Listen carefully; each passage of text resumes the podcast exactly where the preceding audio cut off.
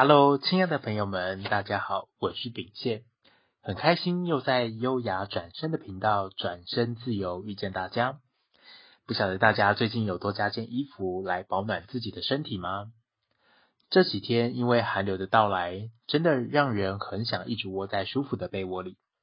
往往早上手机闹钟响了，大家也许会像我一样非常挣扎，究竟要选择起床，还是要按掉手机闹钟，再贪睡个五分钟就好呢？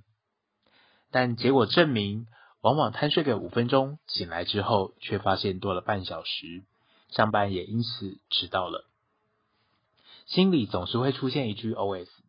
早知道就不贪睡了。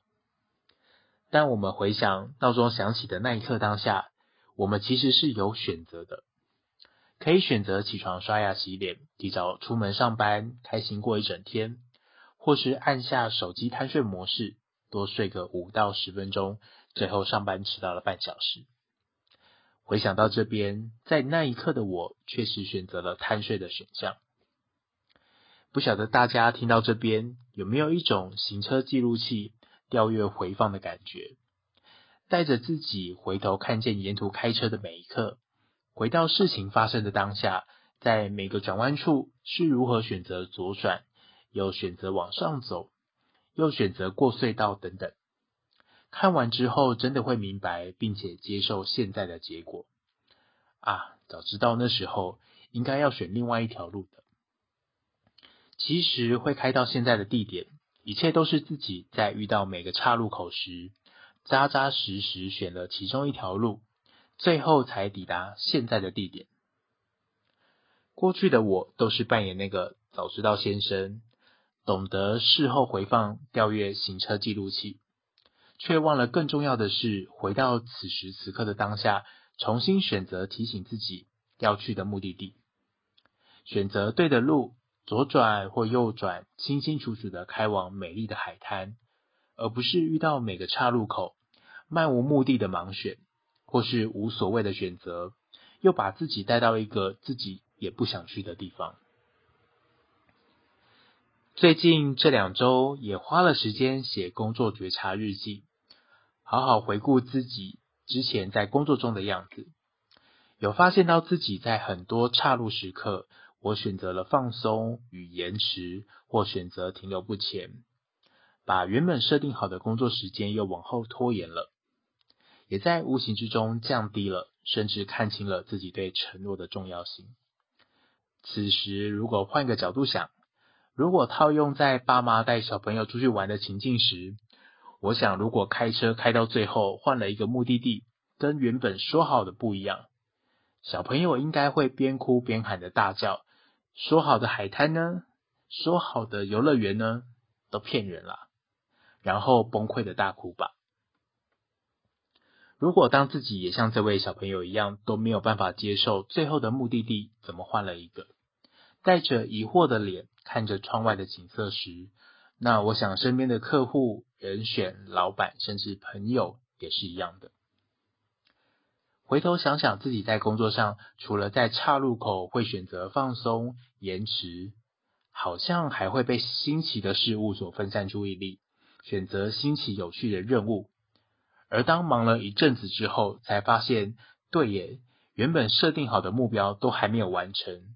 自己又给自己增添额外的任务，最后不管哪一边，都只有完成一半的进度。当我们愿意去回看这些没有做到的地方，承认自己确实没达到终点，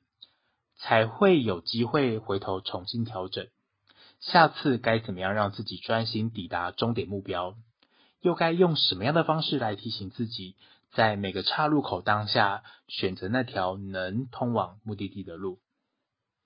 于是我花时间好好写下那些调阅行车记录器后，看见每一刻当下的行为时，决定让自己在工作上重新好好聚焦目标，锁定重点，并且在答应的时间内。想办法赶上给客户要的。当自己试过而且完成之后，真的会有一种踏实的感觉，又可以在自己设定的 Excel 流程表格上再放上一个笑脸的图案。自己设定，自己坚持住，自己达成它。也试着让自己从早知道先生慢慢移动到 Yes Man，对每个当下都可以坚持下去，找回自己对目标的承诺，也在每一个当下重新选择那条能通往我目的地的路，慢慢一步一步继续向前。不晓得你是否也和我一样，调阅完行车记记录器之后，发现也有过在每个岔路上选择放松休息、停留不前，或是被新奇的事物吸引过去，而忘记原本设定好的目标吗？记得想想你心目中那位小朋友，最初原本你答应他说要去的地点，说好要去的游乐园，再回头看看。你目前此时此刻的位置时，你会知道该如何调整的，以及又该如何选哪一条路。你也有岔路上的心路历程吗？很欢迎和我分享你的经验哦。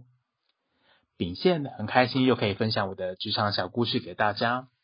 喜欢我们优雅转身的频道，转身自由，记得关注订阅我们的 Podcast。我是秉宪。我们下次见喽。